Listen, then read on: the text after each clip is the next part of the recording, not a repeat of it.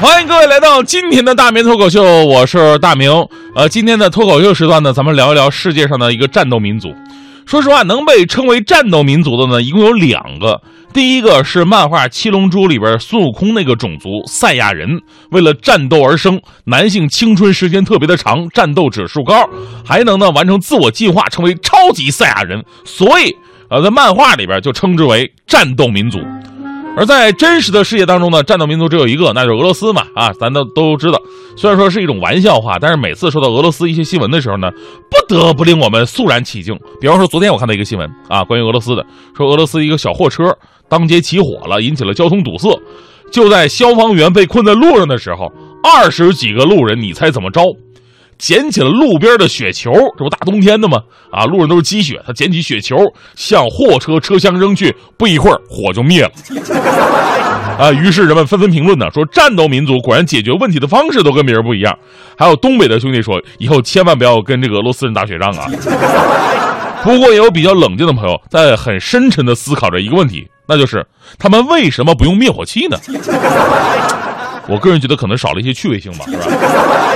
其实俄罗斯呢，被我们冠以战斗民族的称号呢，也不是没有理由的。一个呀，是他们在世界战争史上有无数惊人的辉煌的战绩，直到现在，这种战斗能力还在他们的血液当中沸腾着。最近的经典案例就是今年那世界杯，素以足球流氓著称的英国球迷，在人数占有绝对优势的情况之下，结果被俄罗斯球迷狠狠教训了一顿。正当国际社会谴责这一行为的时候，人家俄罗斯总统普京轻描淡写说了一句：“哦，怎么可能？我们两百个俄罗斯球迷怎么能对付几千个英国球迷？”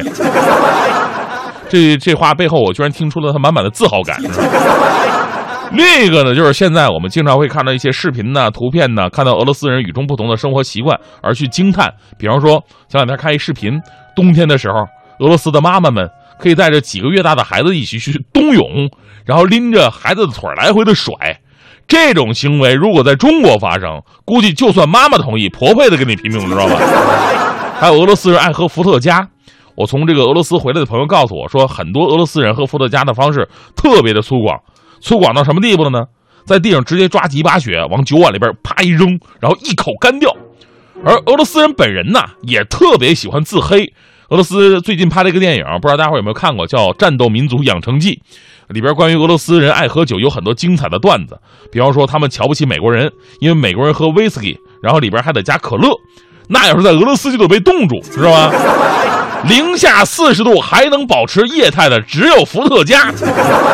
还说了，在俄罗斯，男人必须要喝酒，有人跟你喝酒而你不喝的后果，就好像在美国你跟对方比中指一样。虽然呢，我没亲眼见过，但是有一组数据还真的挺可怕的，那就是百分之六十五的俄罗斯男人每年要消耗十八升的酒，这十八升的酒单指伏特加是烈度酒哈，那个以烈酒作为衡量物，那么一升酒就等于一点八斤，十八升的酒等于三十多斤呢，你想想，三十多斤酒一年，这还是这国家大部分男人的战斗力。当然，这也说明这个俄罗斯人民的热情好客、简单淳朴。最近呢，又让大家伙惊叹这个战斗民族的事儿呢，就是上个月，呃，北京雾霾，当时所有的航班都取消了。当时我们那个小编胡宇同学就在重庆回来的飞机上面，呃，下不来了。最后呢，这个没办法，备降在呼和浩特了。还有飞机从香港飞过来，飞到北京，在上空看了一眼，叹了口气，又飞回去了，真落不下来。但是就在所有航班都取消、不敢飞、不敢落的情况之下，只有俄罗斯航空的航班准时降落了。而更奇葩的是，完事儿他又飞回去了。所以很多朋友纷纷为俄罗斯航空点赞。但说实话，这事儿咱们得认真说一说。您不能说中国航空飞行员技术不行，或者说咱们这个飞机质量不好。其实啊，这是因为咱们中国的航空安全标准要远远高于国际标准，而俄罗斯航空安全标准相对来说则比较低。说白了，中国的航空公司更多考虑的是大家伙的安全，而且是不计成本的，因为任何成本都没有人的生命更值钱。所以以后遇到这样的情况呢，不要埋怨，请为咱们中国的航空公司的态度点赞吧。有两个数据我们可以看一下哈，一个是世界航空公司的准点率。在二零一五年的世界排名当中，三家中国航空公司都是低于世界的平均水平的。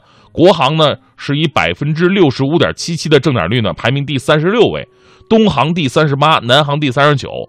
而这份榜单当中排名第一的就是俄罗斯航空公司，他们的口号是：不管出发晚点多少，俄航都能够准点到达。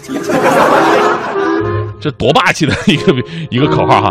不仅仅是北京雾霾，包括零九年台风灿红肆虐上海，一零年冰岛火山爆发，也都是其他航空公司都灭火，只有俄航在高傲的飞翔。但这一点呢，我觉得不值得骄傲，对吧？你坐飞机最重要的不是说你准点到达，而是说你能安全到达。我们来关注另外一组数据：俄航荣膺全世界最致命的航空公司。自成立以来，有八千二百三十一人在其所属航班的事故当中丧命，而排第二的法航，哎，这一数字只有一千七百八十三人，差距巨远。所以说，还是那句话，平安呢才是离家最近的路。坐过俄航飞机的朋友都知道，有一个这个不成文的习俗，就是坐俄航飞机哈，就这一飞机有，就是飞机安全降落之后吧，全体乘客会一起起立鼓掌，记住，这是真的哈。不知道是不是因为感谢机长的不杀之恩？那咱们最后也得说，虽然说数据是冷冰冰的，但没有必要去妖魔化俄罗斯。呃，其实俄航的国际航线相对来说还是不错的哈，机型先进，价格便宜。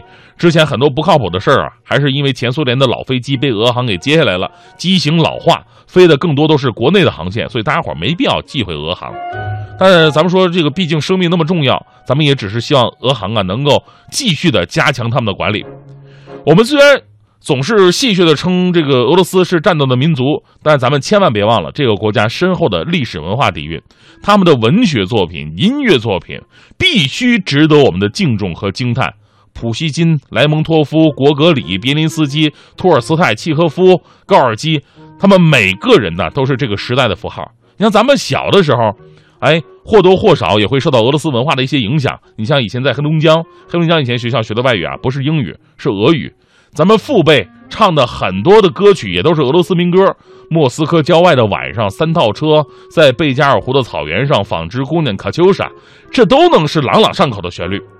我从小吧就特别喜欢听他们一首歌，叫叫伏特加，呃，叫什么来着？想不起来了，叫伏伏什么啊？伏尔加，对对对，伏尔加什么什么，忘了吧？自己唱的不是很好，就忘了。但没关系啊，我们今天呢特别荣幸的。请到了一位来自俄罗斯的著名女中音歌唱家，她的名字叫做呃安娜古达迪洛娃。她呢将为我们在快乐早点到的直播间现场演唱这首我从小就最爱听的俄罗斯的民歌。这叫什么？伏伏尔加？我想想啊，对，伏尔加和尚欠夫的爱。